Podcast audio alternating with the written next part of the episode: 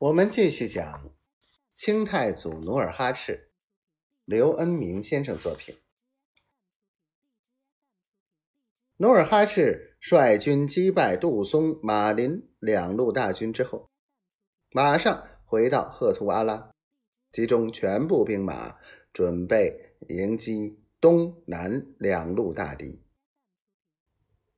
四月十七日清晨。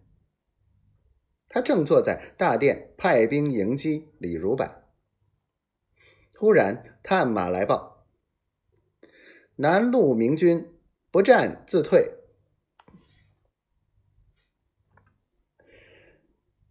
努尔哈赤捻着唇上的胡须笑道：“我料李如柏不会忘恩负义，如此举动，两兵不伤，正合我意。”阿敏笑道：“这都是阿伯深谋远虑所致。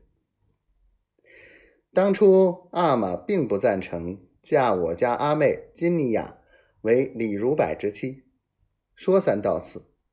现在看来，谁是谁非，何高何低，已见分晓。”安飞扬谷也笑道：“自古大智大勇。”才能撑得起贤君圣寒。没有超人的才智，怎好称汗？众人说笑间，又有探马来报：刘大刀大军已抵阿布达利冈，离我都城仅有五六十里路。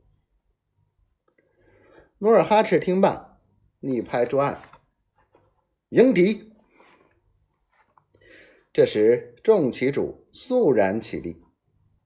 努尔哈赤当即命令扈尔汗率军一千先行，随后又派代善、阿敏、皇太极等率大军堵截伏击。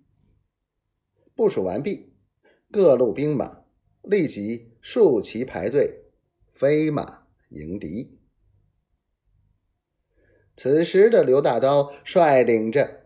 一路军马正在阿布达里港下的一个村寨劫掠。刘大刀出身将门，从小随父征战，久经沙场，屡建奇功，威震四方。此人身高体壮，勇猛无比，在战场上，只要抡起他。一百二十斤重的冰铁大刀，数十人也难靠近，所以历来为朝廷重视。为此，他也居功自傲，骄横日甚。此次出战，他一心想夺头功，梦想进爵。他从宽甸出发后，一路不顾山路陡峭，大雪封山，昼夜兼程。半路上虽遭满洲军拦挡，但他自率精兵开路，进军颇为顺利。当他攻下眼前阿布达黎冈的村寨时，已进入满洲境地三百里。